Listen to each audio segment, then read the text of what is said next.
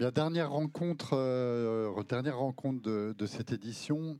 Juste avant, je vais refaire l'annonce de ce matin. Est-ce qu'il y a des personnes qui sont intéressées par la navette qui doit repartir à Maconville?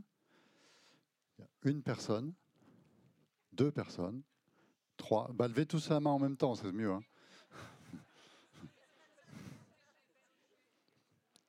Vous êtes combien? Comme vous êtes euh, pas beaucoup, on va pas prendre la navette, mais on va, on va s'arranger.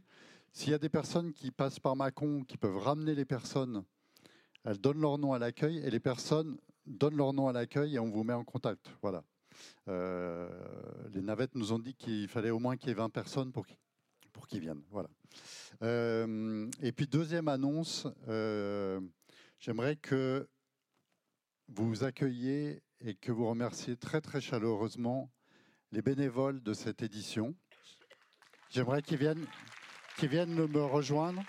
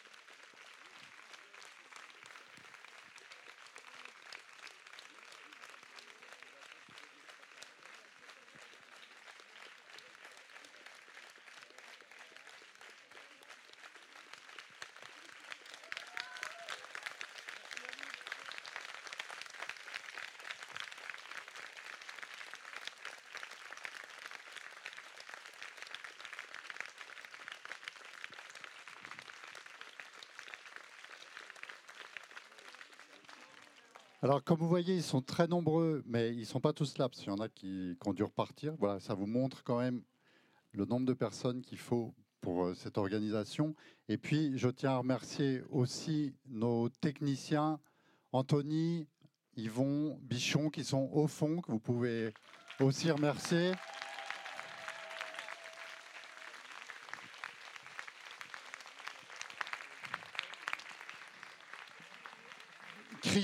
Chris, et Mehdi qui assurent les, vidéos. Et donc les captations seront sur le site dans une quinzaine de jours, n'est-ce pas? Voilà. Et puis euh, je tiens à remercier aussi Gwanaëlle, je ne sais pas si elle est là, qui était, elle est là, elle se cache, elle est là, qui était chargée de la, logistique des invités. Voilà. Merci beaucoup.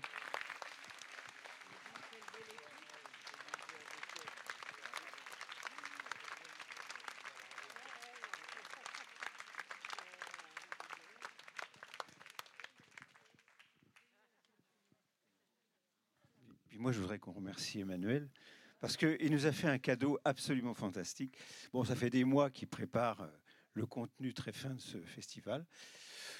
On a eu la chance d'en entendre des petits morceaux il y a quelques semaines déjà, mais c'était la grande surprise. quoi. Alors on suppose que pour lui, c'est une année de travail entière. Les contacts, les bons, les pas bons, les remis, les peut-être, sûrement. Et puis là, ben, on vient de profiter d'une semaine euh, comme un cadeau.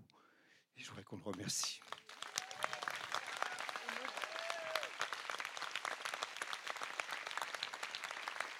Alors, vous savez que dans notre nouvelle organisation, il n'y a plus de président, vice-président, euh, sous-président, etc., etc. On est un tout petit groupe pour animer euh, l'administration de, cette euh, manufacture.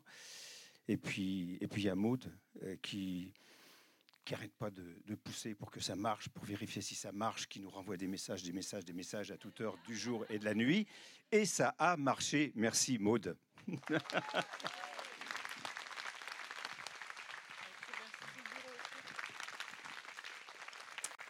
Oui, donc je remercie effectivement tout le, tout le bureau euh, qui travaille euh, pendant, l'année. Merci encore à tous les bénévoles. Et puis on va laisser euh, la place à nos invités. Merci.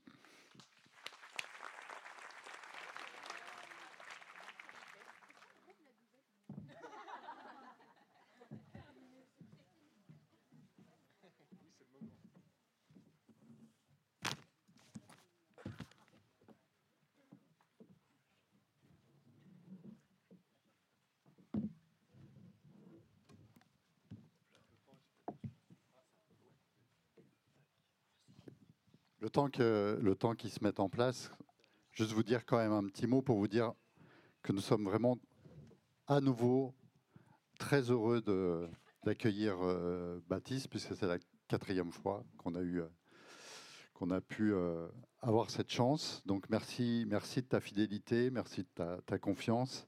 Et puis merci beaucoup à Rémi Noyon de l'Obs qui va dialoguer avec Baptiste. Voilà, merci à vous deux. Merci Emmanuel. Donc oui, Emmanuel l'a dit, c'est ta quatrième participation à la manufacture, donc tu es euh, un habitué. Alors je vais quand même essayer de te, présenter pour les gens qui ne te connaîtraient pas encore. Euh, on est carrément filmé, c'est incroyable. Euh, alors je vais essayer d'éviter un travers qui est, alors je ne sais pas si certains d'entre vous ont écouté il y a quelques semaines une émission sur France Inter dans laquelle Baptiste était invité.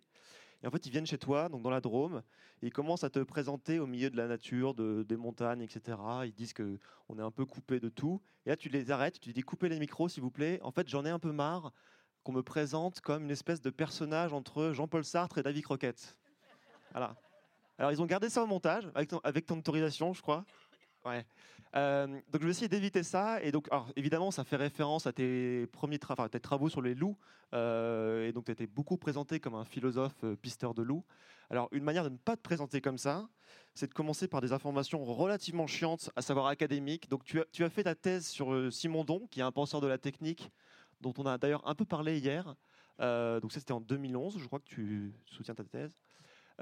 puis tu as été recruté à l'université d'Aix-Marseille, et là c'est là que tu commences à t'intéresser aux relations que les humains entretiennent avec d'autres êtres vivants. Et donc, ça donne notamment donc, Les Diplomates en 2016, si je ne dis pas de bêtises, 2016. Donc, y a un livre sur euh, la présence du loup et, euh, pour le dire vite, le, la cohabitation entre, par exemple, les éleveurs et puis ce, prédateur. Donc, c'est le thème de la cohabitation, d'ailleurs, qu'on a un peu vu pour les gens qui étaient à la projection du film La Rivière ce matin.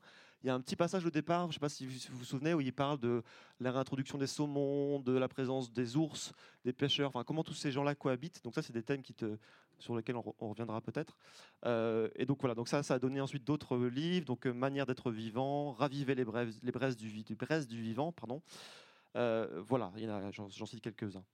Une autre manière de ne pas te présenter comme un philosophe pisteur de loup, c'est de dire que tu fais partie de ces gens qui ont été très marqués par euh, le travail de, Philippe Descola. Donc, c'est un anthropologue que certains d'entre vous connaissent sûrement, qui était venu à plusieurs reprises à la manufacture, et donc qui a mis en lumière ce qu'il appelle le naturalisme, c'est-à-dire cette idée qu'on a une conception de ce qui nous entoure, qui en gros se crée avec, en Europe euh, avec la révolution scientifique, et qui écrase, disons, la richesse de tout ce qui nous entoure sous la catégorie de nature, euh, une espèce de toile de fond inerte sur lequel va se dérouler l'histoire des hommes, et euh, évidemment qui va ensuite devenir un entrepôt de ressources dans lequel on peut venir puiser, euh, sans limite. Et donc toi, tu, pars de ça et tu montres que ce concept, cette idée-là de nature, elle marche plus très bien aujourd'hui.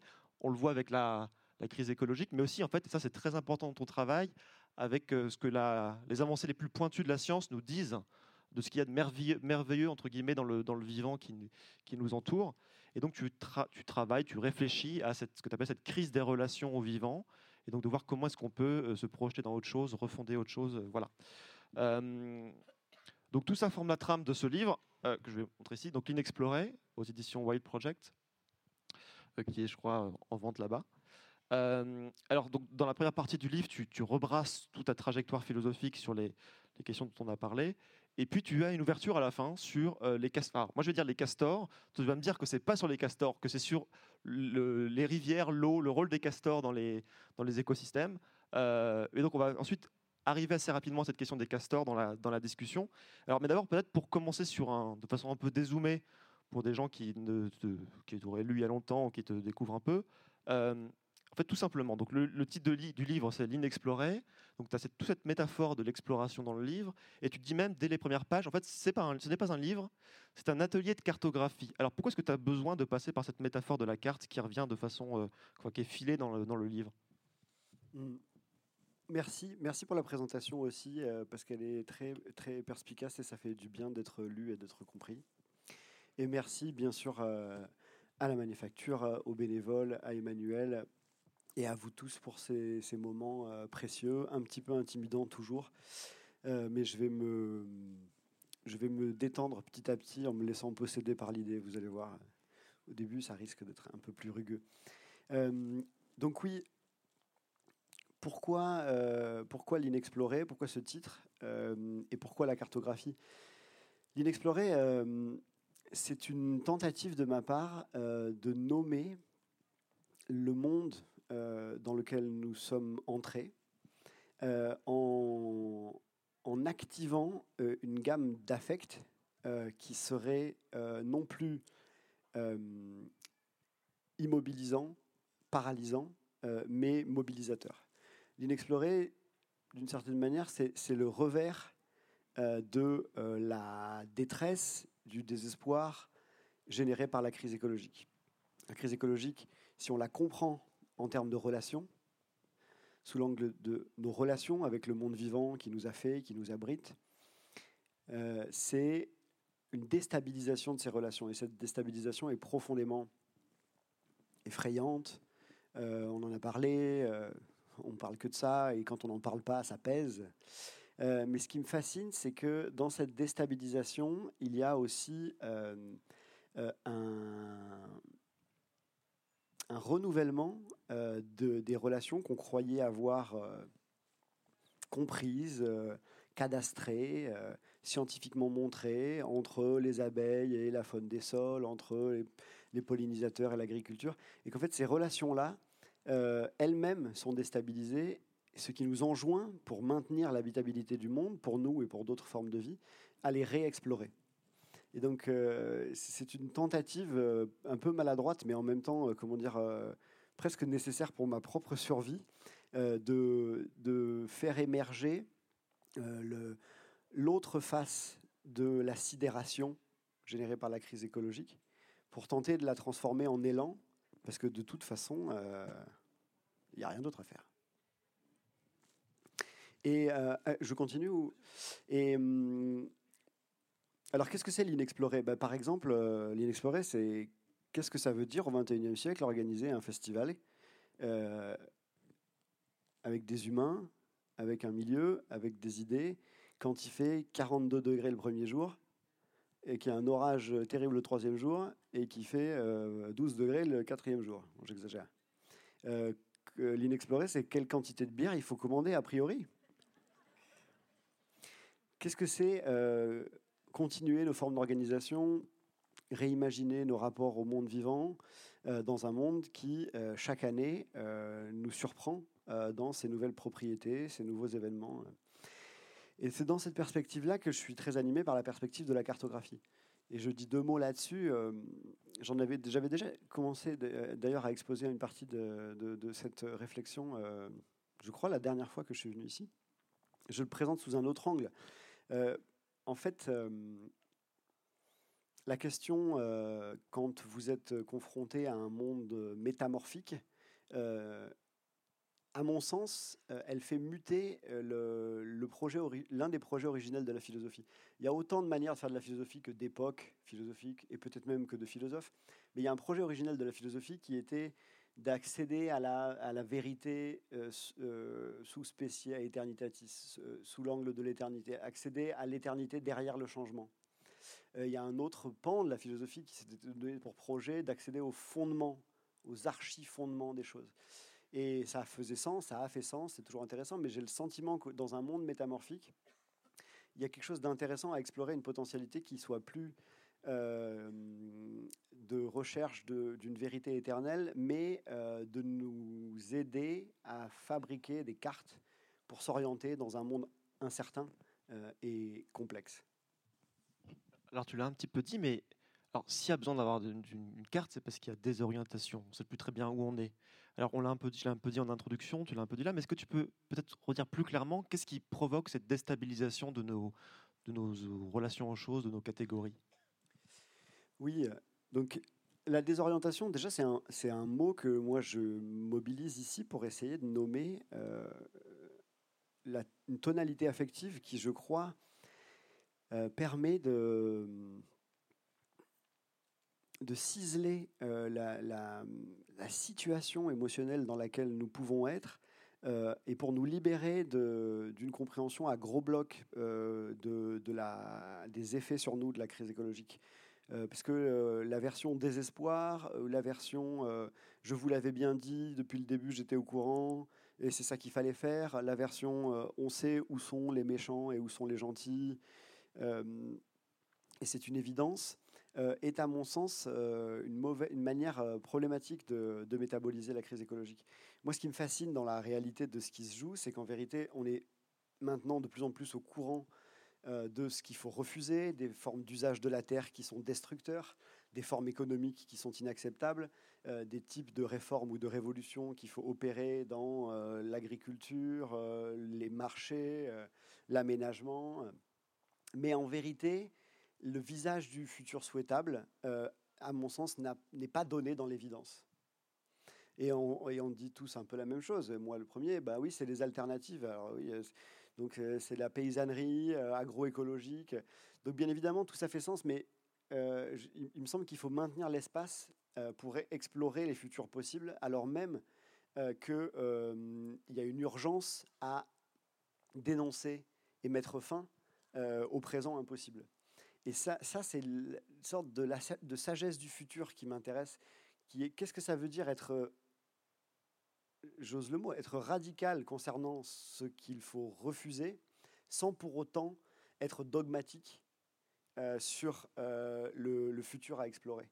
Et ça, c'est une acrobatie euh, mentale qui est prodigieusement difficile. Il y a cette phrase bouleversante de Kant qui définit l'intelligence en disant c'est le degré de contradiction qu'un esprit peut supporter sans s'effondrer. Quel degré de contradiction votre esprit peut-il supporter sans s'effondrer? Moi, la question que je pose, c'est quel degré de métamorphisme et d'incertitude notre esprit peut supporter sans s'effondrer et sans renoncer à agir? Et tu dis d'ailleurs un truc euh, assez beau dans le livre, mais je crois que tu avais développé dans des écrits précédents, c'est que dans ce moment de déstabilisation, on n'est plus très, très sûr du comportement à avoir avec, envers d'autres êtres et du comportement qu'ils ont envers nous. En fait, ça nous fait penser à certaines mythologies du temps du, ce qu'on appelle le temps du mythe. Donc l'idée qu'en fait, euh, je plein de cosmologie pour le dire vite, il y a une interrogation cyclique sur euh, non pas ce qui fonde le monde, enfin les origines des choses, mais sur les, comment dire, l'origine des relations entre les choses. Et donc on est dans un moment un peu comme ça, nous, où on ne sait plus très bien en fait euh, comment se comporter avec, euh, avec ce qui nous entoure. Et alors souvent, un des réflexes quand on constate ça, c'est de, de dénoncer la science comme quelque chose d'instrumental, d'asséchant, qui aurait fait des catégories en fait nécrosées dans lesquelles on pourrait, qu'on pourrait plus du tout utiliser. Alors, encore une fois, dans le film ce matin, euh, La Rivière, il y a un moment assez intéressant. Alors, je, résume ce pour, vite pour ceux qui l'ont pas vu. En fait, ils, vont étudier avec un spectromètre de masse euh, un petit bout d'os du poisson. Donc, je pense qu'il y en a qui ont vu la, scène ce matin. Et en fait, le discours du scientifique à ce moment-là, il est assez marrant parce qu'il utilise donc de la technologie de pointe pour essayer de se projeter dans la vie de ce saumon et comment est-ce qu'il il décide ou pas de remonter un estuaire. voilà. Et toi, c'est quelque chose auquel tu tiens beaucoup dans tes livres, de pas tomber dans une espèce de vision un peu romantique de mère nature, etc. Comment du coup les avancées de la science, paradoxalement, euh, deviennent, euh, enfin, la science en fait participe de ce de cet intérêt pour le vivant, de ce réenchantement du vivant?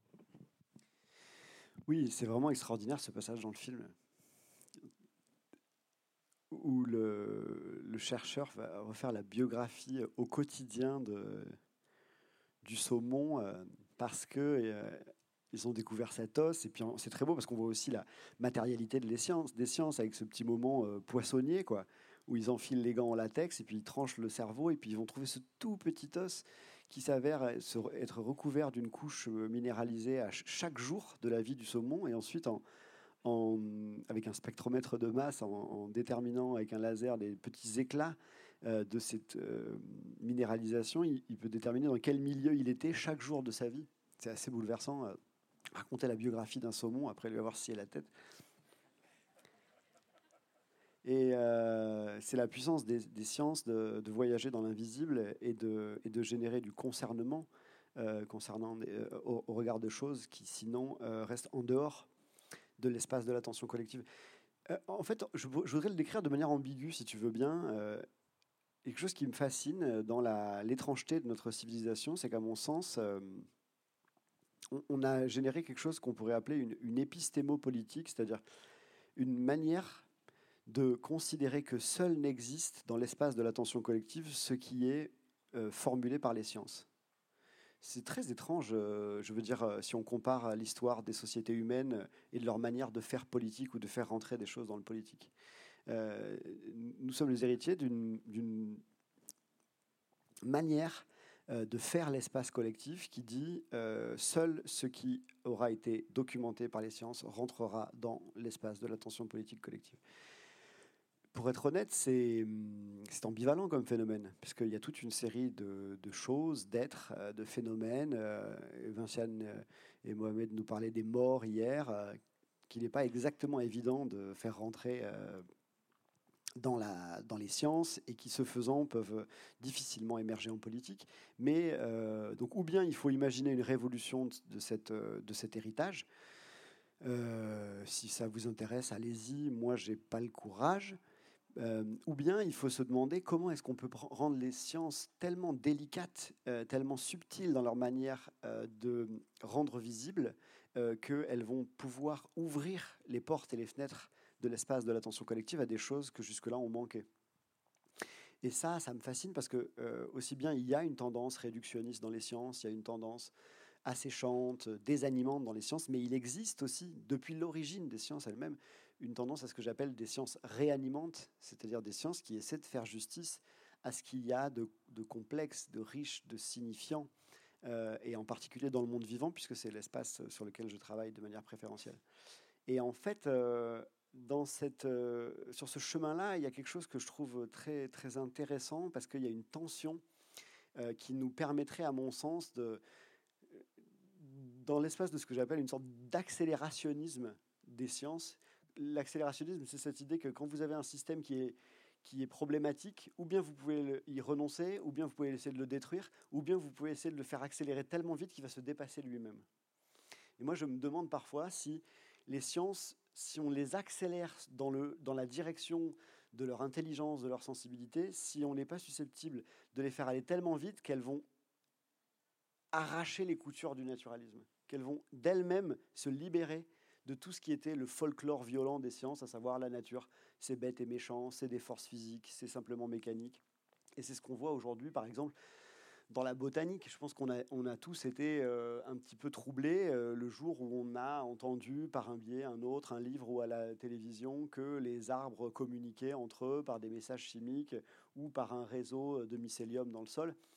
Ben, c'est pas pas des visions mystiques, euh, qui nous ont fait, qui ont fait émerger ce savoir réanimant qui donne un tout nouveau visage aux arbres. C'est pas non plus euh, pour le coup des trans chamaniques, c'est bien des sciences et c'est ça qui est fascinant, c'est que en fait les forces qui nous montrent que le monde est toujours plus complexe que ce que la science disait, aujourd'hui c'est très souvent des sciences, mais d'autres sciences. Et la question c'est comment on s'en empare, comment euh, on, les porte et comment on, les favorise au détriment d'autres approches qui, elles, euh, ne, font pas justice euh, au monde dans lequel on vit. Oui, ça, me pensait à un article du Monde que j'ai lu récemment où ils se sont aperçus que certaines fleurs étaient capables de reconnaître le bruit des battements d'ailes de, leurs pollinisateurs, quoi, donc de s'ouvrir plus ou moins, donc c'est assez impressionnant. Alors, tu viens de parler de trans-chamanique, tu dis on n'a pas besoin d'aller jusque-là pour, euh, pour réenchanter le monde. Alors, parce qu'effectivement, un des réflexes, quand on prend conscience de la crise de l'idée de nature, c'est de dire bon bah inspirons-nous de ce qui se fait ailleurs, des Indiens animistes, euh, voilà. De, alors Descola décrit euh, quatre euh, ontologies, mais on va pas revenir dessus, mais toi tu as une expression, tu dis il faut apprendre en fait plutôt que de dépasser le naturalisme en allant vers une autre ontologie, il faut plutôt apprendre à vivre vivre sur plusieurs cartes ontologiques. Ontologiques, donc, cette idée de comment est-ce qu'on se représente le monde, comment est-ce qu'on compose le monde. En fait, qu'est-ce que tu veux dire par vivre sur plusieurs cartes ontologiques? Et peut-être que ça peut nous amener sur Enfin, qu'est-ce que ça rend visible? Peut-être que ça peut nous amener sur la question des castors, parce que du coup, qu'est-ce que ça t'a permis de, rendre, de, comprendre de, la, de ce que tu appelles le peuple castor? Oui, vivre sur plusieurs cartes, c'est un, c'est une idée qui m'est venue. euh, ça vient d'une expérience de terrain en fait. Euh, et euh, alors aujourd'hui, vous êtes tous au GPS, mais avant, on avait des cartes. Et donc, euh, quand on est sur le terrain, euh, eh ben, on, doit s'orienter avec des cartes. Et donc, moi, je suis fasciné par les cartes et par la cartographie. Donc, et donc, j'utilisais euh, des cartes IGN. Et en fait, il y a une expérience qui est assez fascinante en cartographie. c'est que si vous êtes persuadé d'être quelque part sur la carte, eh bien, vous allez systématiquement, par ce qu'on appelle un biais de confirmation, interpréter les indices que vous voyez autour de vous comme s- euh, euh, en les forçant de manière à vous faire croire qu'ils correspondent à ce qui, euh, sur la carte, est à côté de l'endroit euh, que vous regardez. Et, euh, en fait, ce que ça génère, c'est une mécanique psychique qui vous fait persévérer dans l'erreur. Parce qu'en fait, vous allez, euh, vous- allez continuer. Ah ben donc, ah oui, et ça c'est la rivière que je cherchais. Ah c'est bizarre, elle, devrait être, euh, elle devrait être euh, comme ça sur la carte. Bon, elle est là. Bon, c'est pas grave. C'est certainement. euh, là, vous Be- arrivez Beaucoup de gens à- se reconnaissent dans, dans cette Ouais. expérience, visiblement. Et donc, l'un des premiers apprentissages euh, dans la- les techniques d'orientation euh, que moi j'ai fait sur le tas, parce que je ne sais pas s'il est théorisé, mais ça ne m'étonnerait pas, c'est qu'en fait, euh, pour vous orienter bien, il faut accepter régulièrement de croire que vous êtes à plusieurs endroits en même temps sur la carte. C'est-à-dire, vous, vous voyez la carte, vous dites, ah ben, je pourrais être là, là il y a ce méandre, ça ressemble un peu à ça, mais je pourrais aussi être là, et peut-être que je suis là. Et c'est très intriguant parce que euh, qu'est-ce que ça permet? Ça permet simplement euh, de vous donner une disponibilité aux indices et aux signes qui sont autour de vous et de ne pas faire du forçage en biais de confirmation. Parce que s'il s'avère qu'effectivement la rivière elle est là mais elle ne devrait pas y être, je vais dire ah ben non c'est tout simple, c'est que j'étais sur l'autre point. Mais si on donne euh, un certain degré de généralité à cette approche, ça devient assez intéressant parce que euh, c'est une manière de dire que euh, c'est en acceptant cette incertitude que vous êtes moins dans l'erreur. Parce que vous ne savez pas exactement où vous êtes, que vous êtes moins dans l'erreur que quand vous savez exactement où vous êtes. C'est vraiment très intriguant comme phénomène. Et hum, la question que je me pose dans l'inexploré à un moment, c'est est-ce qu'on peut appliquer ça à, à la question de- des versions du monde dans lequel on vit, par exemple? Justement, euh, il y a des manières de penser, je le dis de manière un petit peu schématique, rapide, parce que je ne peux pas rentrer là-dedans, mais il y a des manières de penser qui sont de style animique ou de style animiste. Euh, par exemple, postuler qu'il y a euh, un agent qui fait quelque chose lorsqu'un événement a lieu. Et puis, il y, il y a des manières de penser, de raisonner qui sont plus naturalistes, au sens des sciences modernes, qui vont par exemple postuler que quand quelque chose a lieu, c'est parce que ça a été causé par des causes mécaniques. Et puis nous, nous voilà au milieu du guet, au XXIe siècle, héritant de quatre siècles de naturalisme, de la crise écologique, euh, de, formes sociales et, euh, de pensées qui sont mi-fonctionnelles, mi-toxiques, confrontés à la diversité des autres manières que les peuples ont eu de penser le monde, et puis euh, nous, nous réveillant un matin régulièrement, et avouez, je suis sûr que ça vous est arrivé, en vous disant, mais finalement, il y a eu un malentendu, moi j'étais animiste en fait, euh, je suis pas né dans la bonne civilisation, quoi. Et euh, j'ai le sentiment que ce trouble, euh, il est en fait, euh, il, est, légitime, il est pertinent, mais, il est problématique s'il est pensé simplement dans des termes de conversion à d'autres ontologies, à d'autres versions du monde, parce qu'elles elles, adouciraient nos existences.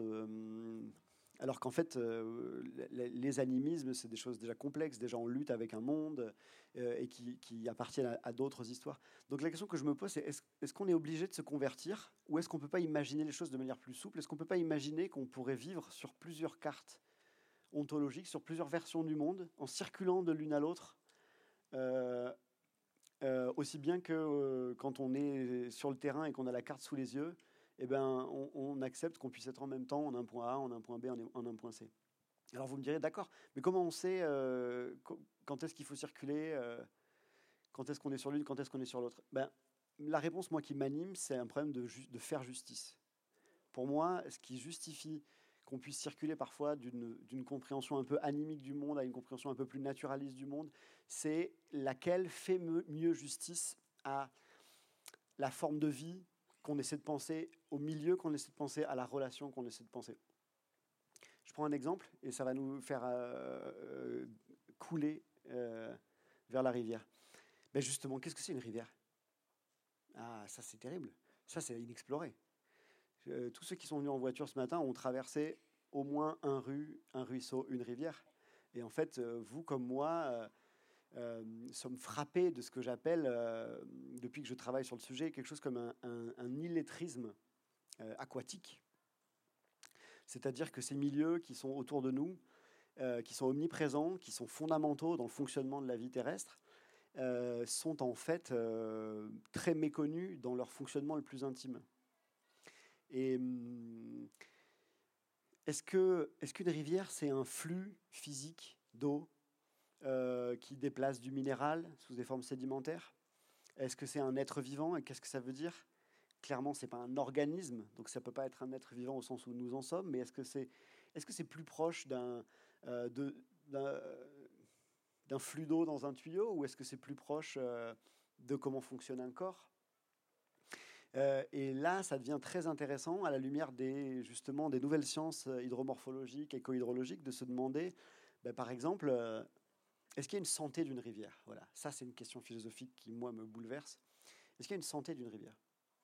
Ben, Si c'est une réalité physique, si c'est un flux d'eau et de minéral, si c'est des forces géomorphologiques ou hydrogéomorphologiques, il n'y a pas de santé d'une rivière. On ne peut pas dire ça.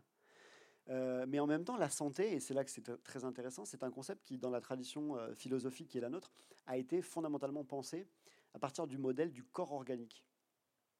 Il y a, avant tout une santé d'un corps organique. Et or, euh, à part en un sens métaphorique, on ne peut pas dire qu'une rivière soit un corps organique. Une rivière ne fonctionne pas du tout comme votre corps elle ne naît pas et elle ne meurt pas comme votre corps, elle ne se reproduit pas comme votre corps. En vérité, les rivières, c'est une communauté biotique d'individus, d'espèces, de lignées, dans des interactions écologiques articulées à un biotope, c'est-à-dire des conditions abiotiques. Donc c'est un milieu de vie, d'accord. Mais est-ce qu'un milieu de vie peut avoir une santé? Mais voilà, c'est là qu'on circule. Dans la tradition naturaliste classique, dans les sciences euh, de l'hydrologie, jusque dans les années 80, on ne parlait pas de santé d'une rivière, ou alors strictement dans des sens métaphoriques. Parce qu'on estimait que ben une rivière, c'est une force géophysique, c'est de l'eau. Et euh, ce qui est très beau, c'est qu'aujourd'hui émergent toutes une, euh, nouvelles écoles dans les sciences hydromorphologiques qui essaient de se dire, ben, en fait, non, la rivière, c'est quelque chose de très intrigant parce que ça a l'air d'être de l'eau et des minéraux, mais en fait, c'est une communauté biotique articulée à des forces et en vérité, si on le regarde bien, c'est plus proche, ça appartient plus à la famille des corps qu'à la famille euh, des tas de sable. Et, euh, la question devient, euh, eh ben, si, si c'est plus proche des corps, alors ça peut avoir une santé. Et si ça a une santé, ça peut avoir une mauvaise santé. Et si ça a une mauvaise santé, on peut la diagnostiquer. Et si on peut la diagnostiquer, est-ce qu'on peut la guérir? Me fait penser que, encore une fois, dans le film ce matin, il y a une hydrologue, Florence Abetz, qui à un moment parle, je crois, des mémoires de la, mémoire de la nappe. Elle le dit de façon très naturelle, mais moi, ça m'a fait penser à ce que tu, écrivais, quoi, de la, de la pensée comme un corps. Euh, alors, mauvaise santé des rivières. Donc, je sais que toi, tu travailles justement sur la restauration des rivières. Euh, alors, j'ai bien vu que tu n'as pas prononcé le mot castor pour l'instant. Euh, donc, ça va être mon rôle de le réintroduire, disons. Mais toi, alors, je, comment tu, voilà, tout simplement, comment t'en es venu à t'intéresser à la question des castors? Oui. Euh, ben c'est sur ce chemin-là. Alors d'abord un hommage. En fait, si je me suis intéressé à cette question, ça fait plus d'un an maintenant que je travaille euh, philosophiquement, scientifiquement là-dessus. Ça faisait des années que je pistais les castors, mais j'avais pas trouvé le chemin. Et le chemin m'a été offert par une artiste franco-californienne qui s'appelle Susan Husky, qui est une artiste extraordinaire, qui, est, qui a travaillé sur beaucoup de médias, J'adorais son œuvre, donc je lui ai demandé un jour si elle acceptait de faire figurer une de ses œuvres euh, sur la couverture d'un de mes livres. Elle a dit oui, et puis on est entré en dialogue, et puis euh, on s'est croisés, et elle, m'a, elle a commencé à me glisser ces histoires de Castor qui avaient pris possession de son œuvre euh, artistique, qui l'avait amené à faire de l'aquarelle à l'eau, alors qu'elle n'avait jamais fait d'aquarelle, parce que c'était évident que pour le Castor, il fallait faire de l'aquarelle. Euh, et, elle a commencé à me, me convertir. je crois que c'est le mot. Euh, et hum, elle, a, elle euh, Suzanne a une compréhension très profonde de, de, cette question et qui est intéressante pour moi parce que, en tant qu'artiste, elle est complètement libérée des segmentations disciplinaires et des registres de paroles, de langage et de savoir. C'est-à-dire que dans la même œuvre, elle va mobiliser un mythe amérindien et, euh, un graphe euh, hydromorphologique. Et en fait, c'est, à mon sens, c'est très profond parce que ça permet de restituer une sorte de plénitude euh, à la question, de l'explorer sous des angles qui lui, qui lui donnent une consistance et un rayonnement qui est assez, assez puissant. Alors, qu'est-ce que j'ai senti? Parce que on croise les choses par hasard, mais on les rencontre pour une raison. J'avais beaucoup croisé le castor, mais je ne l'avais pas rencontré, parce que euh, justement, euh, en France, dans la tradition dont on hérite, euh, le castor, donc, est ce rongeur qui transforme les milieux, construit des bassins, est en fait beaucoup pensé sous l'angle de la biodiversité patrimoniale. Et ce qui s'est passé autour des années 1990-2000 dans les sciences américaines, l'hydromorphologie, l'écohydrologie, c'est que euh, une génération de scientifiques qui a commencé à enquêter euh, sur l'animal, non pas du point de vue, par exemple, de, son éthologie, de son intelligence ou de, son, de sa biologie stricte, mais euh, de son hydromorphologie. Et donc c'est ce croisement magnifique qui a permis de faire émerger des choses qu'on ne voyait pas. Imaginez des hydromorphologues spécialistes de la rivière qui vont commencer à travailler sur un animal et qui vont commencer à, voir que toute une série de forces, de phénomènes, de processus sur lesquels eux travaillent, eh bien, sont en fait activés par un animal. Et que euh, cet animal semble avoir euh, une compréhension euh, des, de l'eau, sans rentrer dans le débat de savoir où est son intelligence, peu importe, dans les faits, il a une compréhension de l'eau, de l'eau vivante, qui défie certains savoirs hydromorphologiques et qui, euh, les enrichit. Et, c'est sur ce chemin-là que euh, moi j'ai commencé à pressentir les, potentialités philosophiques en fait de cette question de cet animal. Euh, c'est comme ça quand on travaille en philosophie. En fait, on est toutes antennes dehors toute la journée. On écoute les gens, on lit des choses, et il y a des moments où on sent qu'il y a un point chaud du monde qui va rayonner de philosophie inépuisable. Et parfois, c'est un gros rongeur de 35 kilos. Et euh,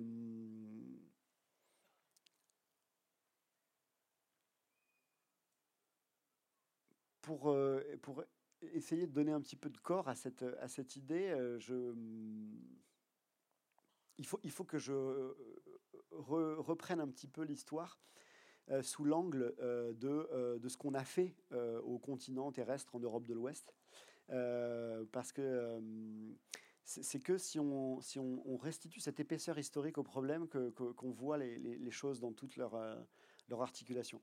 Alors, assez simplement, euh, et, malheureusement schématiquement, depuis la moitié du 19e siècle environ, même si ça avait commencé avant en Europe occidentale, euh, la, la, pensée qu'on appelle aménagiste a mobilisé un rapport aux eaux terrestres, aux eaux continentales, sous la forme des ruisseaux, des rivières, des fleuves, euh, qui est relativement clair et qui a consisté en une euh, volonté fondamentale et systématique de drainer les continents.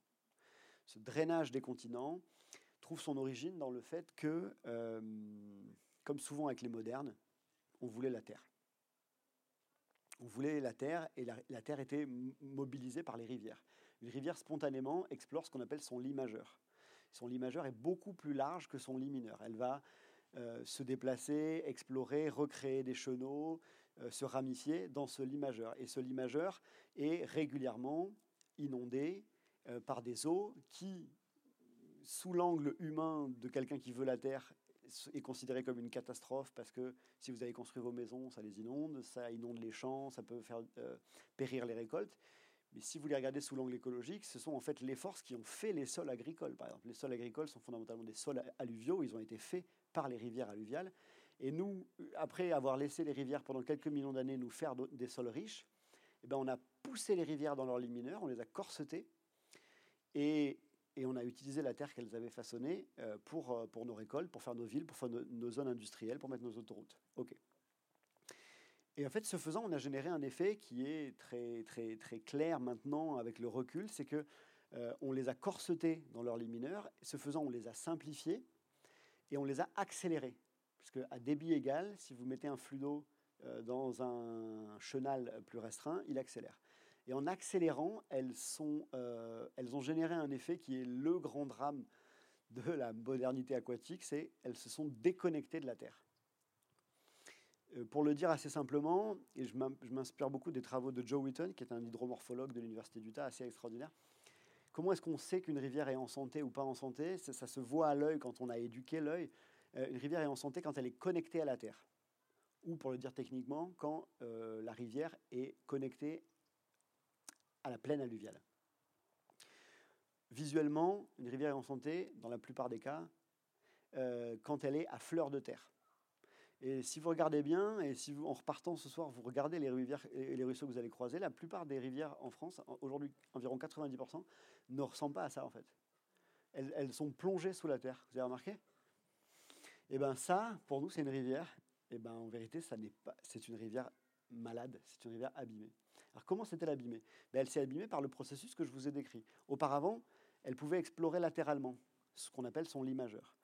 Nous, pour faire de l'agriculture bord à bord, on l'a corseté on la corsetant, on l'a accélérée.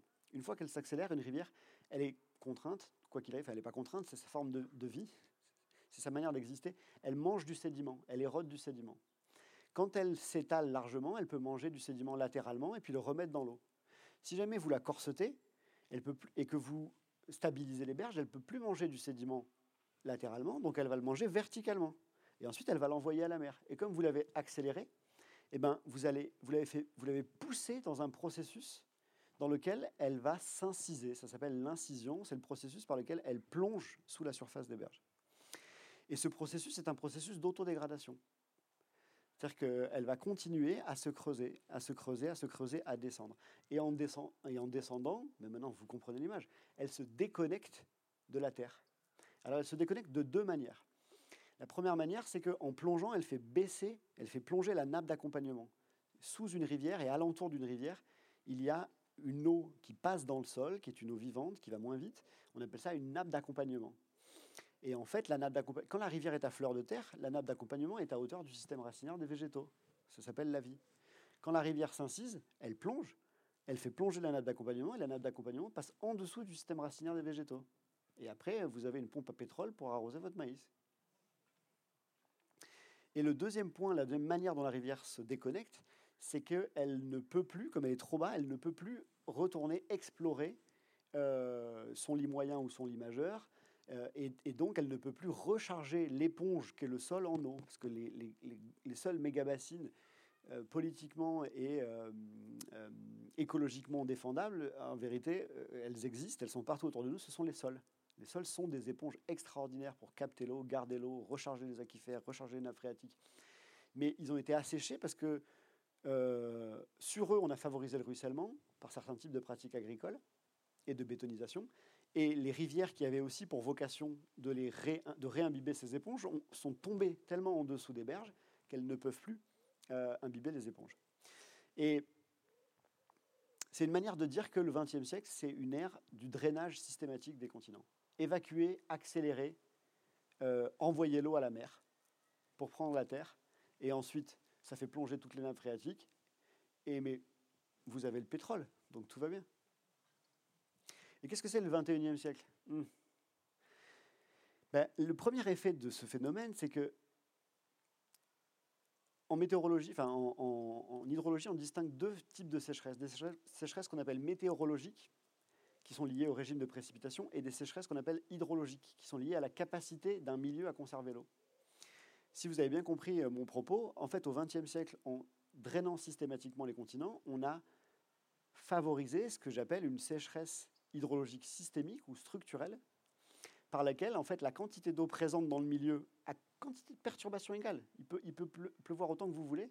Le milieu n'est plus capable de garder l'eau. Les rivières ne peuvent plus réimbiber les éponges. Les champs agricoles sont euh, non plus la matière organique euh, et donc le système racinaire pour garder l'eau et donc l'eau ruisselle à toute vitesse et donc toute eau qui tombe sur le continent, dans deux jours, elle est à la mer ou, euh, comme dit, demain, elle est à Bayonne. Oui, c'est ça. C'est dans le film ce matin, pareil. Ceux qui l'ont vu, la goutte d'eau tombe le premier, le deux, elle est à Bayonne. à la Bayonne, voilà. Et, et ça, ça génère une forme de sécheresse structurelle qu'au XXe siècle, on n'a pas trop euh, pu diagnostiquer pour des raisons complexes d'histoire de l'hydromorphologie. Je vous épargne ça, c'est des questions d'histoire des sciences, même si moi, elles me fascinent. Euh, et aussi parce qu'on avait euh, les intrants, les engrais, pour peut-être compenser les pertes de rendement générées par des effets de sécheresse. Je n'ai pas d'éléments scientifiques là-dessus, j'en cherche beaucoup, mais c'est un pressentiment que j'ai.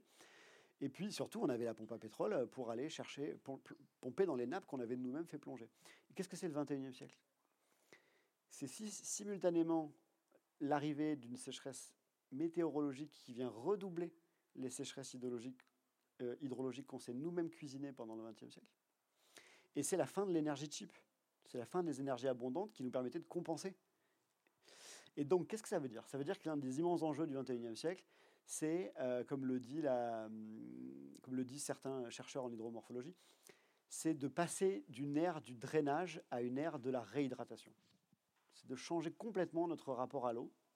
C'est ce que j'appelle les pensées désaltérées de l'eau. Pour passer d'une ère où on a systématiquement évacué, bétonné, pollué l'eau, à une ère où on va systématiquement ralentir, infiltrer, protéger, partager l'eau. D'accord.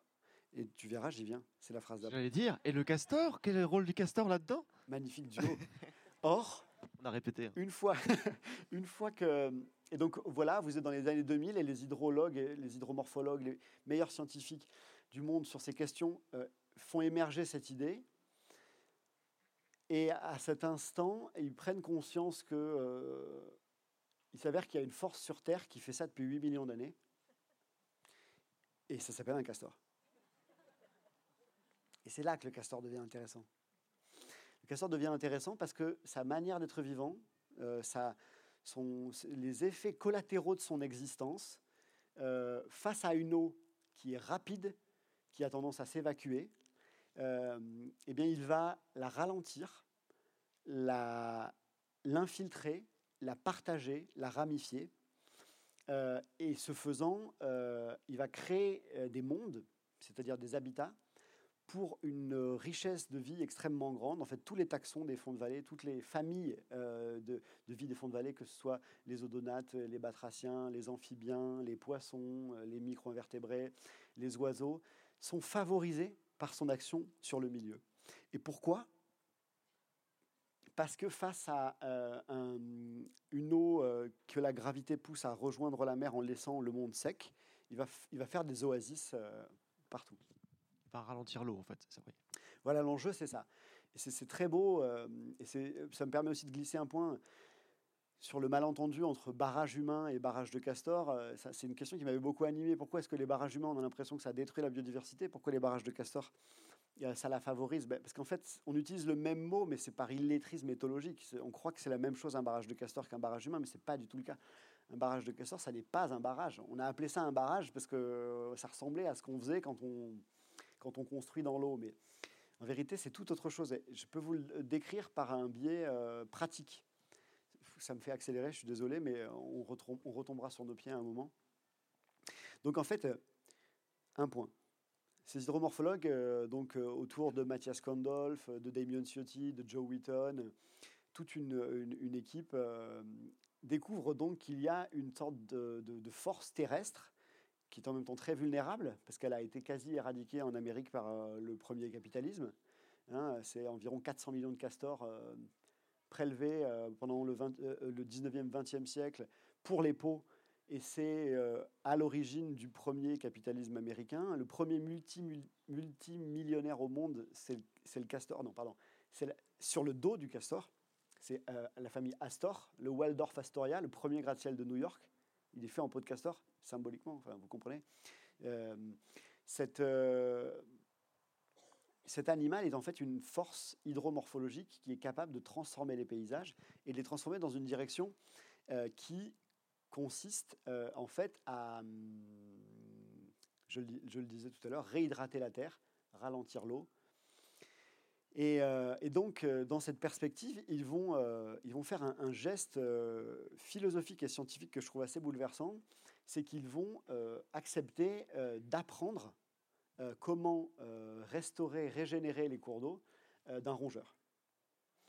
Et ça, c'est assez bouleversant parce que, d'accord, un philosophe de l'écologie qui arrive et qui dit ouais, les castors, c'est super, eh ben, je veux dire, c'est pas crédible. Mais euh, quelqu'un qui a un doctorat en hydromorphologie, qui hérite de tous euh, les privilèges de la modernité, c'est un ingénieur, il a des tractopelles, des modèles mathématiques, euh, et qui, alors même qu'il est l'héritier de cette vision du monde dans laquelle les humains rationnels, scientifiques, techniciens sont les seuls à avoir le droit d'aménager la Terre parce qu'ils ont la raison et qu'ils ont les sciences et qu'ils ont la technique, et eh bien, ces hommes-là qui vont se convertir euh, de manière euh, presque drôle euh, en disant, en fait, il y a un animal qui est un rongeur, dont le cerveau n'est pas plus gros qu'une noix, qui a, pas, qui a séché tous ses cours d'hydromorphologie à la fac. Et, en fait, on va se mettre à son école pour comprendre comment guérir les milieux. Et, c'est assez puissant à mon sens parce que euh, l'argument qu'ils vont mobiliser, et je me souviens, c'est Damien Ciotti qui m'a dit ça sur le terrain, on était à Sacramento où j'essayais d'apprendre tout ça avec eux, et on était sur un site qu'ils avaient essayé de restaurer, ils n'arrivaient pas à le restaurer au début, une rivière très incisée, très abîmée, dans un ranch, à Dottie Ravine, et puis, euh, et puis à un moment, les castors sont revenus sur le site, et en fait, ils ont imaginé des solutions euh, à des problèmes que les humains n'arrivaient pas à résoudre. Et en quelques années, euh, ils ont remis de l'eau là où les humains n'avaient pas réussi à en mettre. Ils leur ont appris plus ou moins où mettre les, barrages. Et Damien me dit quelque chose du genre Moi, j'ai euh, j'ai trois ans de doctorat, d'accord, mais eux, ils ont 8 millions d'années d'expérience. Et là, il y a un décalage qui est très puissant parce que, en fait, on, se retrouve à renouer avec une idée que, à, nous, à nouveau, on est en train de vivre sur plusieurs cartes. Parce que je ne sais pas si vous reconnaissez ce thème. Ce thème, c'est le thème de apprendre des aînés qui est omniprésent dans les cultures amérindiennes. Dans les cultures amérindiennes, on passe notre temps à, évoquer que vivre, euh, c'est apprendre des aînés. Et les aînés, c'est les arbres, et c'est les animaux, et c'est les milieux. Et il y a cette très belle idée que vous retrouvez, aujourd'hui dans les travaux de Robin Wall Kimmerer, qui est un personnage extraordinaire, parce que c'est simultanément une biologiste de l'évolution de très haut niveau, et, une héritière de la, culture et, de la, nation Potawatomi, oui, je crois que c'est ça. Et, donc, elle, elle, elle, vit vraiment sur plusieurs cartes au quotidien. Et, euh, elle dit, euh, ben voilà, en fait, nous sommes des tarvenus, nous. Nous sommes des tarvenus. Les, les autres formes de, vie étaient là bien avant nous. Elles ont inventé des solutions aux problèmes de vivre bien avant nous. Et on peut apprendre d'elles. Et cette idée d'apprendre d'autres formes de vie, par contre, c'est l'archétype du folklore infantile pour les modernes pour nous, c'est une blague, soyons sérieux. Enfin, je veux dire, dans notre tradition, c'est méprisé. C'est la dernière fois que je présentais mes idées euh, dans une conférence, j'étais en train de présenter mes idées philosophiques les plus pointues et les plus élaborées, et quelqu'un dans la salle a levé la main, il m'a dit Mais tout ça, c'est déjà dans Yakari. Mais j'ai trouvé ça très profond, en fait. Parce que c'est vrai. C'est-à-dire que une manière un peu parodique de, de décrire tout ce dont je suis en train de vous parler, c'est de dire en fait, moi, j'essaie de transformer en bon sens, littéral, sérieux et politiquement conséquent euh, ce qui est dans Yakari. C'est-à-dire, par exemple, l'idée d'alliance avec des forces non humaines, l'idée que on peut apprendre d'entités qu'on avait considérées comme euh, inférieures ou euh, instinctives ou mécaniques parce qu'elles n'ont pas notre néocortex. Et là, je me retrouve, imaginez mon émotion, avec des hydromorphologues qui ont tous les pins de, la supériorité euh, humaine, qui me disent, ah bah oui, mais nous, on a décidé d'apprendre des castors, par contre, hein, parce que, en fait, tout seul, on n'y arrivait pas. Et, voilà, c'est très bien. Est-ce que tu peux juste nous parce que du coup, tu as été toi-même te mettre à l'école des castors. Et donc, tu as appris à construire ce, qu'on a, enfin, ce que tu appelles dans le livre des barrages castor mimétiques. Alors, tu dis que c'est des techniques de construction qui ont, existent aux États-Unis maintenant, mais qui sont complètement euh, inconnues en France. Est-ce que tu peux nous décrire un peu ça? Comment, comment est-ce qu'on construit un. Alors, du coup, pas un barrage, mais un ouvrage comme un, ouvrage castor mimétique? Merci, merci. C'est exactement là qu'il faut aller parce que jusque-là, vous, vous, pouvez vraiment prendre pour un fou. Et, euh, mais vous allez voir, c'est sérieux. Alors maintenant, rentrons dans la pratique. C'est-à-dire, euh, parce qu'encore une fois, c'est pas du tout par décision idéologique. Hein. C'est pas parce qu'ils, c'est pas parce que c'est des amis des bêtes, ou c'est pas parce qu'ils croient que les castors sont intéressants. C'est, ce sont des gens, et c'est très, très beau, c'est des gens qui a priori avaient pour problématique de guérir des rivières, de restaurer des rivières. Eux, ils disent restaurer. Moi, je dis guérir. Je, vais peut-être évoquer pourquoi, à un moment. Et, et, c'est sous l'angle de cet enjeu pratique euh, qu'ils ont pris la mesure euh, qu'il se passait quelque chose dans le monde non humain plus ancien qu'eux, euh, qui était supérieur à, à leurs propres inventions ingénieriques. Comment un castor fait un ouvrage? Alors, aujourd'hui, j'essaie de dire ouvrage, j'essaie vraiment de changer un peu le lexique parce que quand on dit barrage de castor, en fait, euh, on se trompe sur la nature de l'objet, on le mécomprend et puis surtout, euh, politiquement, on s'engage dans des questions qui sont très complexes parce que, euh, par exemple, le lobby des barrages de l'hydroélectricité est très content de mon travail sur les castors parce que ça va permettre de dire, ben, vous voyez, les barrages de castors, c'est très bien pour la biodiversité et pour la vie, et ben, nous, on fait des barrages. Donc, c'est pareil. Donc, en fait, c'est intéressant de comprendre l'originalité euh, d'un ouvrage de Castor. Et la première manière de le comprendre, c'est euh, de euh, simplement regarder ce qu'on voit quand on en voit un. Je ne sais pas si vous en avez déjà vu un ou si vous avez vu des images, mais il y a quelque chose qui pourrait vous mettre la puce à l'oreille. C'est qu'en fait, spontanément, en humain moderne, quand on veut arrêter un cours d'eau, quand on veut, eh ben, on va utiliser par exemple des branches et on va les mettre en travers du cours d'eau, perpendiculairement, parce qu'il faut arrêter un flux. Si vous, si vous regardez un ouvrage de Castor, la plupart du temps, l'essentiel ou la grande majorité des bouts de bois ne sont pas perpendiculaires au cours d'eau, ils sont parallèles au cours d'eau. Vous, regarderez des images. Euh, et qu'est-ce que ça veut dire? C'est très intriguant, c'est parfaitement contre-intuitif pour nous. Et donc c'est la première chose qu'on apprend quand on apprend à faire des ouvrages de type Castor pour euh, régénérer les cours d'eau. Euh, en fait, la beauté de la chose, c'est que si jamais souvenez-vous, vous êtes un castor, euh, vous pesez 35 kg, vous vous nourrissez essentiellement d'écorces et de végétaux, donc en termes de, qualité calorique, c'est quand même pas énorme, et vous n'avez pas de pétrole.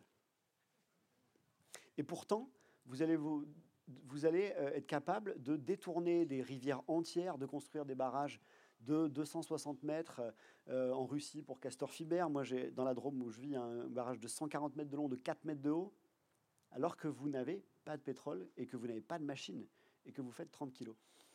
Euh, c'est très beau parce que dès lors que vous êtes contraint en énergie, vous êtes obligé d'être intelligent. La, contrainte énergétique vous rend intelligent. Et elle vous donne l'intelligence du milieu avec lequel vous travaillez. Vous allez devoir avoir une intelligence de la rivière et vous allez avoir l'intelligence de collaborer avec la rivière.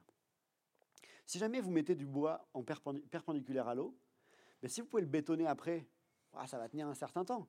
Mais si vous ne pouvez pas, eh ben, force contre force, la rivière est plus forte que vous. Par définition, une rivière, c'est une divinité. C'est Quand vous voyez une rivière en crue, les, potentiels de transformation du milieu, ce qu'on appelle les crues morphogènes, c'est prodigieux. Alors, le coup de génie de la lignée du castor, je ne sais pas à qui, l'attribuer, à l'évolution, à la lignée, peu importe, ou à un premier castor qui a eu l'idée, c'est de poser le bois parallèlement au cours d'eau. Quand vous posez le bois parallèlement au, cours d'eau, vous minimisez les forces de traction qui s'opposent à lui, premièrement. Mais deuxièmement, vous produisez un autre effet qui est bouleversant, c'est que, en fait, chaque bout de bois n'est plus un barrage pour l'eau, c'est un chemin pour l'eau.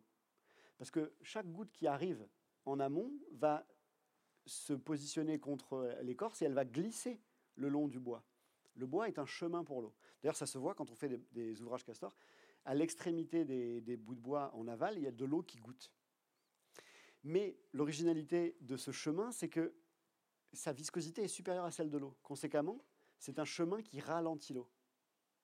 Euh, peut-être une, métaphore qui fait sens, c'est les, cheveux longs après la douche, où plusieurs, une heure après, vous avez encore de l'eau euh, qui goûte.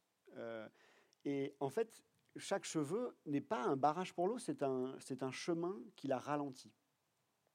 Et c'est ça la fascinante invention du castor, c'est de proposer des lenteurs habitables, de fabriquer des lenteurs habitables face aux vitesses inhabitables.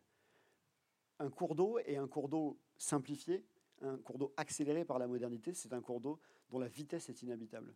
Et le problème du castor, c'est qu'il n'y a que les lenteurs qui sont habitables. Et donc l'enjeu, c'est pas d'arrêter l'eau, c'est pas de stocker l'eau, c'est pas d'immobiliser l'eau, c'est de la ralentir suffisamment pour euh, produire le milieu euh, dans lequel il va pouvoir prospérer.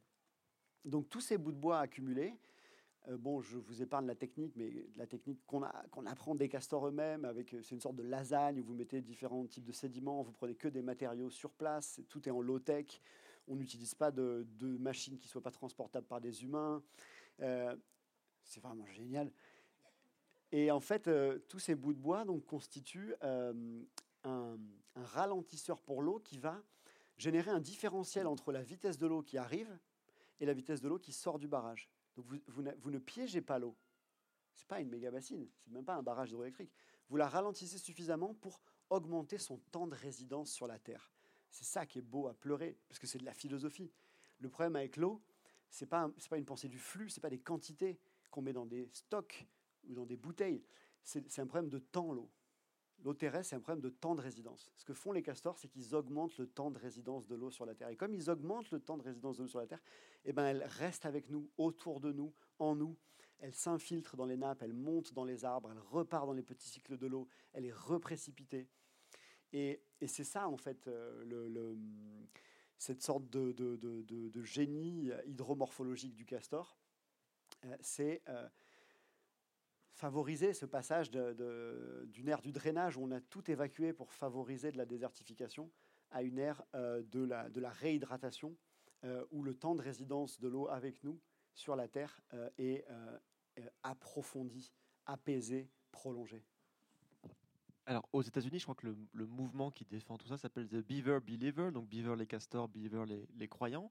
Donc, tu crois que tu veux faire à peu près l'équivalent en France, en fait, faire une alliance interspécifique avec les castors. Donc ça, va prendre quelle forme? Il y aura une, une cotisation au parti? Comment ça va se, comment ça va se dérouler? Ouais, C'est une question difficile pour moi. Euh, mais oui, euh, c'est vrai que ça m'anime beaucoup euh, cette idée. donc on est en train de faire un livre avec Suzanne sur ces questions-là. Je, commence à explorer la question des castors dans l'épilogue de l'inexploré mais ensuite, c'était tellement riche qu'on a décidé avec Suzanne de faire un livre. Elle fait des aquarelles, j'écris le texte. Et ce qui nous animait, c'était de faire un livre euh, qui soit euh, d'un genre un peu étrange. Et moi, j'appelle ça un livre-mouvement. Un livre qui permette à un mouvement d'éclore, qui permette à des gens un peu partout en France de lever la main et de dire, mais en fait, on en est, nous.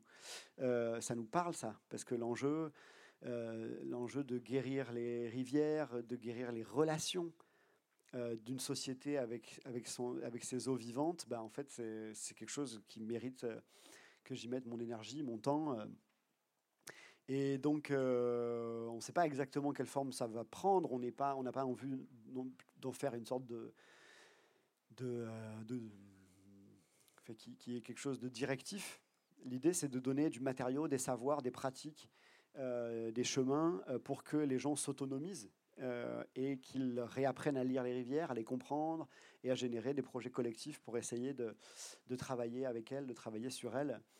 Et en fait, tout ça, ça ne, prend sens que dans une, nouvelle approche de la restauration qui est la découverte, je dirais, euh, si riche de potentiel philosophique. Donc ça, il faut aussi que je rende hommage à ceux qui l'ont découvert, parce que c'est eux qui, permettent de penser tout ça. Donc c'est une école américaine de restauration des cours d'eau qui s'appelle en anglais LTPBR, Low Tech Process Based Restoration. Euh, je traduis euh, pour vous donner l'essentiel de l'idée. D'abord, il y a l'idée de Process Based Restoration, restauration fondée sur les processus, par distinction de ce qu'ils appellent Form Based Restoration, restauration basée sur les formes. Dans la restauration basée sur les formes, L'enjeu, c'est de, euh, par exemple, faire reméandrer des rivières pour qu'elles l'air plus sauvage parce que les méandres, ça a l'air sauvage. Mais par contre, comme il faut euh, faire attention à, la zone industrielle et aux campings qui sont au bord, en fait, on va restabiliser les berges et empêcher les processus actifs de la rivière de s'exprimer. On va juste lui donner une allure sauvage. Et eux, l'essentiel de leur idée, c'est que restituer à une rivière ses possibilités, c'est lui permettre de réactiver ses propres processus. C'est pas qu'elle ressemble à une rivière, c'est qu'elle agisse comme une rivière. Et donc c'est ça, restauration basée sur les processus. Ça, c'est le premier enjeu. Le deuxième enjeu, c'est ce qu'ils appellent low-tech. Et ça, c'est vraiment Joe Wheaton, euh, qui est l'un des cofondateurs de ça. Euh, et moi, je trouve qu'il y a une philosophie de la technique qui est très forte là-dedans, qui est très engagée, très politique. Euh, l'idée, c'est qu'en fait, dans la tradition hydromorphologique classique, c'est vraiment le corps des ingénieurs, les ponts et chaussées notamment à partir de 1850, qui va mobiliser la technique humaine la plus gigantesque. Vous avez aujourd'hui l'occurrence du barrage des Trois Gorges, euh, pour, euh, on va dire, s'opposer à la force sauvage de l'eau et rendre le monde habitable pour la civilisation.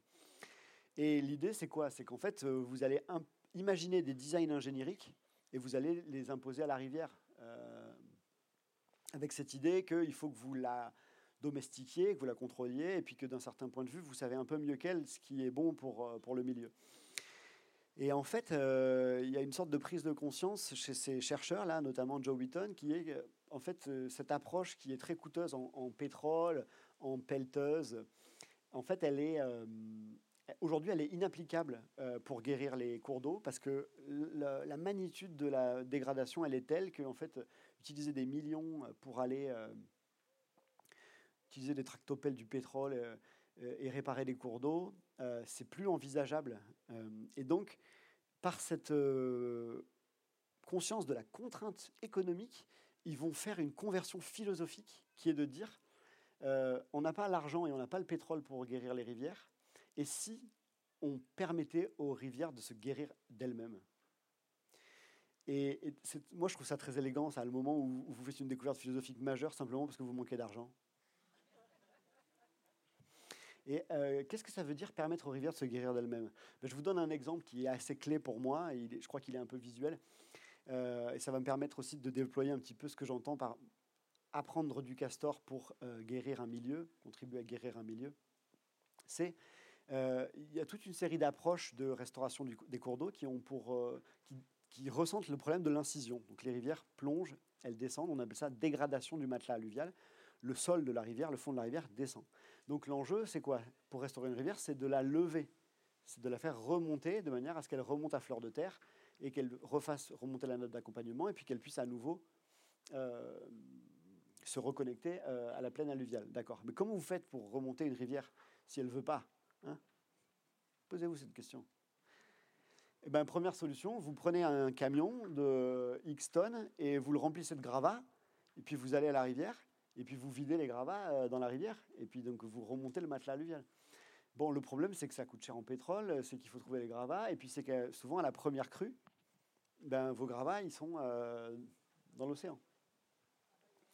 Donc vous voyez, ça c'est typiquement ce que, euh, c'est un peu schématique et un peu injuste, mais ce que c'est une approche form-based restoration, ou en tout cas et dans l'idée de restauration fondée sur les processus, moi j'appelle maintenant régénération basée sur les processus, l'idée c'est d'activer la capacité de la rivière à elle-même se nourrir de sédiments.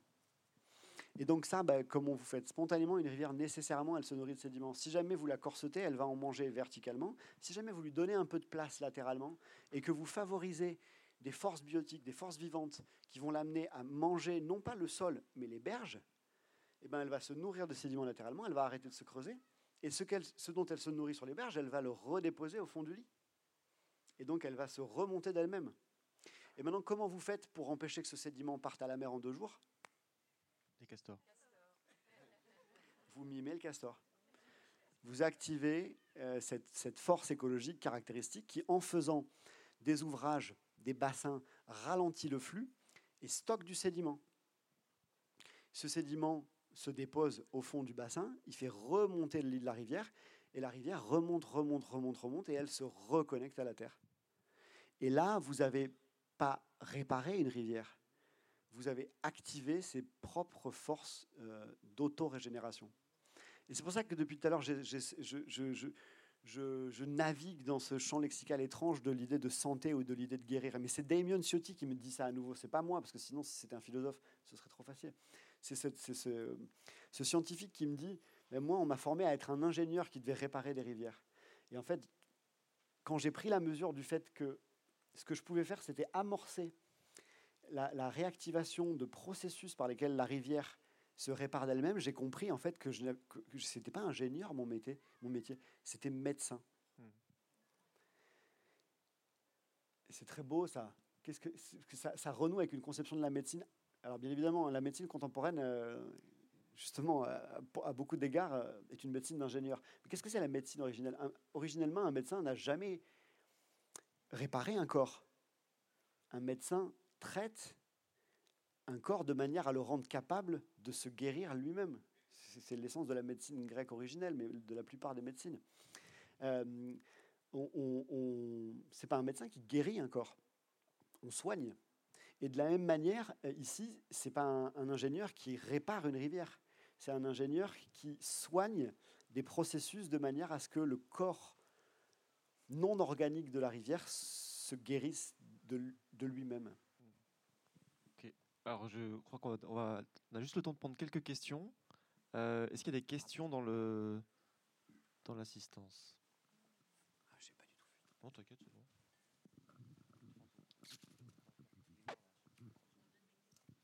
Merci, merci de, de, de, tout, de toutes ces explications. Maintenant, c'est. Est-ce que vous pouvez lever la. Ah. ah. Vous m'entendez? Oui, du coup, c'est comment on gagne euh, cette partie horizontale sur les berges? Comment on, laisse l'espace au castor? Et à, la, et à la rivière, parce que c'est ça qui est très. Le, premier principe de la santé d'une rivière, c'est les rivières ont besoin d'espace. Donc ben là, vous mettez tout de suite le doigt sur le, sujet qui fâche, euh, puisqu'on rentre tout de suite dans la question de la conflictualité pour le foncier.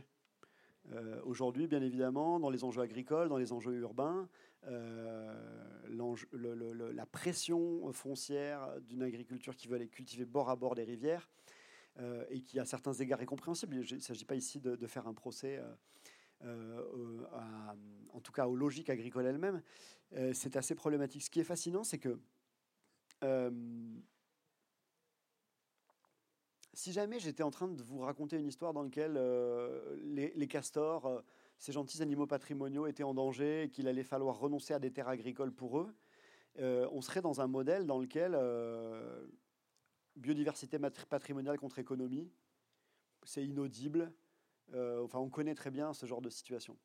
Là, on est en train de parler d'autre chose. Et c'est ça qui est bouleversant avec le castor, c'est que pris sous l'angle biodiversité patrimoniale, il est tout en bas de la hiérarchie des questions politiques mais en fait, pris sous l'angle de la question de la sécheresse et du fait que son activité spontanée, et ça j'ai pas pu en parler, euh, aide les sociétés humaines à faire face aux sécheresses en réhydratant les sols, en réimbibant les éponges, euh, en réinfiltrant dans les nappes phréatiques, aide à faire face au feu en générant des tampons à l'égard des incendies, aide à faire face aux, sécheresses, euh, aux, crues en épongeant les vagues de crues. Tout ça, c'est documenté scientifiquement, c'est magnifiquement montré. Eh bien, à ce moment-là, vous créez une situation dans laquelle le bien, le bien, on peut, le bien-être, pour le dire comme ça, ou le, bon fonctionnement euh, de la rivière euh, n'est plus euh, pensé comme une sorte de problématique écologique indépendante des humains contre les humains, mais elle se fait au bénéfice de la communauté des vivants dont nous sommes des membres et de la communauté des vivants dont notre société qui, rend les, notre société capable de prospérer euh, et de faire face euh, aux aléas qui vont, qui, vont venir. Et donc ça, moi, je le vis sur le terrain, c'est-à-dire euh, je travaille avec des spécialistes de restauration de rivières. Sous l'angle biodiversité, ils ne peuvent pas grignoter du terrain. Dès qu'on dit là l'enjeu c'est travailler sur les risques d'inondation, les sécheresses et la vitalité du milieu en général parce qu'elle bénéficie pas seulement, elle bénéficie à tout le monde, c'est ça qui est bouleversant avec le castor, c'est que sa propre action génère des alliances euh, multispécifiques objectives. Euh, et, on est dans un des rares cas, il y a une sorte d'effet cheval de Troie, dans lequel euh, travailler pour le, pour le bien de, ces formes de vie, pour leur libre expression, contribue à la prospérité euh, d'une sorte d'alliance vitale dans laquelle nous sommes des membres et dont, et dont nous bénéficions. Euh, et donc, euh, voilà, concrètement, concrètement maintenant, ce que, ce, que, je dis là, c'est une manière, c'est comment stratégiquement poser le problème pour arriver à, dans un dialogue, dire, mais ici, est-ce on appelle ça en hydromorphologie l'espace de bon fonctionnement de la rivière ou espace de liberté, à quel endroit on peut lui restituer un espace de bon fonctionnement? Et en vérité, ce qui est fascinant, c'est que les rivières françaises sont tellement abîmées que euh, même sans avoir à aller rentrer en confrontation directe avec le monde agricole mainstream, euh, ou le, hum, des zones industrielles, et, parfois ça va être nécessaire. Mais même sans ça, même avant ça, il y a énormément d'endroits dans lesquels il y a de l'espace qu'on peut restituer au cours d'eau pour réactiver des dynamiques qui sont les leurs. Simplement, comme on n'avait pas l'approche de low-tech process-based restoration, on ne savait pas quoi faire de ces, endroits-là. On les voyait même pas, ils n'émergeaient pas dans l'espace du regard. Encore le temps pour une question, ou peut-être même plusieurs. Là-bas, au fond, il y a une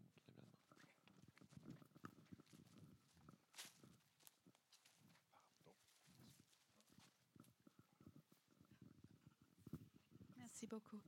Um, il faut combien de um, castors par rivière, par système de rivière? Et où en achète-t-on un? Euh, donc, euh, donc euh, c'est compliqué comme question. donc, en France, il y a encore des castors. Ils ont survécu au début du XXe siècle en tout petit nombre. Ils ont été protégés assez vite. Leur habitat a été protégé. Dans l'axe rhodanien, entre Valence et la Camargue, ils se sont redéployés dans la Drôme, en Ardèche, un peu dans les Alpes. Ils ont été relocalisés un peu en Alsace, un peu en Bretagne, dans la Loire. Bon. Euh, spontanément, leur dynamique, va, euh, leur dynamique de population va aller explorer les cours d'eau et ils peuvent vivre. C'est peut-être une manière de répondre à votre question. Il y a une famille, un noyau, familial entre 4 et 10 euh, individus qui va vivre sur un linéaire de rivière, c'est-à-dire sur une longueur de rivière qui peut faire entre 1,5 et 10 km en fonction de la disponibilité en ressources ligneuses, c'est-à-dire le bois. Et donc, euh, bah, l'enjeu, euh, pas vraiment un problème quantitatif, c'est de favoriser leur présence quand ils sont là, favoriser euh, leur ce qu'on appelle dispersion quand ils sont pas encore là, et apprendre d'eux et s'en inspirer quand ils sont quand ils sont pas là.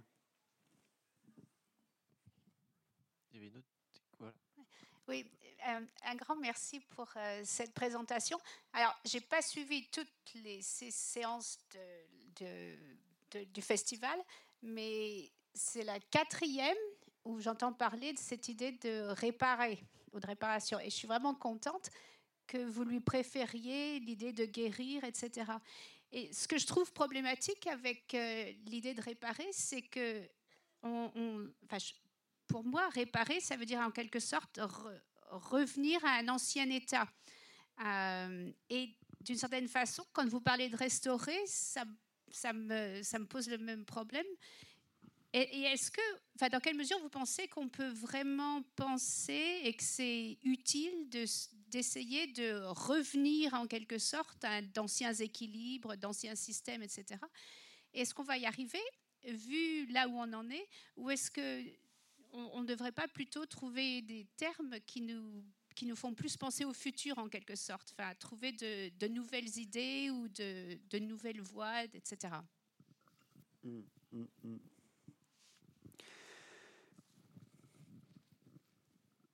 Deux choses. Ma première réaction, ma, ma, ma critique à l'égard du concept de restauration, euh, j'entends votre point, je le trouve très intéressant, mais euh, moi, mon attention s'est portée sur une autre dimension euh, qui est que je vais essayer de, formuler en deux phrases parce que je crois qu'elle n'est pas inintéressante. Elle fait écho aussi à des choses qui ont été dites hier, par exemple. Déjà, la restauration, on, la restauration, ça, vient du patrimoine. En fait, on restaure des cathédrales et des tableaux de maître. Et c'est très bien, c'est magnifique, il faut le faire. Mais euh, une cathédrale et un tableau de maître, c'est soumis à l'entropie. C'est un, objet fabriqué par un humain qui est soumis à l'entropie. Un milieu vivant, c'est pas fabriqué par les humains et c'est pas soumis à l'entropie. Donc, le, motif même de la restauration, à certains égards, d'un point de vue conceptuel, à mon sens, fait plus partie du problème que de la solution. Le deuxième élément que je trouve très intrigant, il est grammatical, c'est que restaurer, c'est vraiment un modèle d'action euh, unidirectionnelle dans lequel il y a un sujet qui restaure, il y a un sujet actif qui restaure un objet passif. On le voit dans restaurer. Quand vous restaurez un tableau, ben, le tableau, euh, il travaille pas pour vous. Bon. Euh, et ça, en fait, ça coïncide avec une philosophie de l'action infrastructurelle très profonde de la tradition occidentale qu'on appelle l'illémorphisme et l'idée que chez nous occidentaux, agir, c'est être un sujet qui a une vision dans son intériorité, il va la projeter sur une matière qui est passive pour faire exister dans le monde la vision qui était dans sa tête à la seule force de sa volonté. C'est quelque chose que critiquait Vinciane hier euh, en parlant de ce qu'elle appelle la voie moyenne, euh, être activé par des choses. C'est pas toujours nous qui faisons les choses, on est activé par des choses. Moi, je prends un autre chemin qui est qu'est-ce qui se passe quand c'est pas vous euh, qui imposez à la matière, à la nature, à une rivière, qui serait quelque chose de passif, quelque chose que vous avez imaginé, mais quand vous simplement l'aidez à amorcer ses propres processus euh, de, régénération. Et c'est pour ça que j'aime le verbe régénérer. Euh, c'est parce que, regardez, régénérer grammaticalement, il n'y a pas un sujet actif et un objet passif. C'est très intrigant. Quand on parle de régénérer quelque chose, on ne voit pas un sujet actif qui régénère un objet euh, passif. Donc dans la grammaire même, il y a, cette force de, détournement. Et ensuite, sur la question du futur, euh, à mon sens, ce qui m'intéresse dans l'idée d'alliance avec le Bob Castor, c'est justement pas du tout un problème de recréer des équilibres ou euh, de refaire euh, prospérer une espèce qui a été fragilisée. À, mon sens, la, force et la pertinence de cette idée, elle a directement à voir avec le changement climatique. Et je, je peux le dire parce qu'il y a quelque chose qui me fascine, c'est qu'il y a des sociétés dans l'histoire de l'humanité qui ont théorisé, ou presque théorisé, quelque chose comme une alliance avec le peuple castor. Donc ça a été magnifiquement euh, raconté par Rosalind Grace Morgan, une anthropologue euh, des peuples, euh, notamment Blackfeet, des plaines américaines et des forêts, où elle montre ce phénomène fascinant que les Blackfeet des forêts ont piégé les castors pour les vendre aux premiers colons capitalistes, mais que les Blackfeet des plaines ont refusé de le faire, en disant que cet animal était tabou, qu'on ne pouvait pas le chasser. Et tout le mythe de l'Indien paresseux, qui ne veut pas travailler même pour des dollars, vient en partie de là, et, en fait, elle, elle recomprend pour quelles raisons ils ont refusé, parce qu'elle dit qu'ils ont une conscience écologique, parce qu'ils vivent dans des plaines qui sont des milieux semi-arides, que le castor retient les eaux de surface avec eux sur la Terre et les aide à faire face comme société aux phases de sécheresse, aux phases d'aridité. Et dans cette culture, il y a une théorisation de l'alliance avec le castor pour faire face à ce monde sec. Et j'ai une deuxième occurrence dans l'histoire, c'est euh, dans, euh, dans l'un des textes fondateurs de la religion zoroastrienne, euh, le masdéisme, euh, l'Avesta, il y a une occurrence fascinante dans laquelle il est dit, euh, je crois, recevra 10 000 coups de bâton celui qui tuera un castor, parce que le, castor nous enverra la sécheresse. Et on peut l'entendre dans un sens mythologique ou superstitieux, ou on peut l'entendre en se souvenant ce que c'est que l'écologie de la Perse à l'époque, et ce que c'est que vivre dans un monde semi-aride, et euh, avec une conscience qu'il existe des alliances avec des forces vivantes, non humaines, eh ben, qui en l'occurrence euh, nous aident à faire face à la sécheresse. Et moi, la question que je me pose, c'est face au changement climatique, est-ce qu'il ne faut pas réapprendre ce qu'ont fait les Blackfeet et ce qu'ont fait les Perses, à savoir passer une alliance avec une force qui est capable de pousser avec nous dans le sens de, cette, euh, de cet enjeu majeur, passer d'une ère du drainage à une ère de la réhydratation je crois que c'était le, mot de la fin, parce qu'on n'a plus le temps pour les questions. Ça, ça. Bon, merci beaucoup. Merci Baptiste. Merci beaucoup.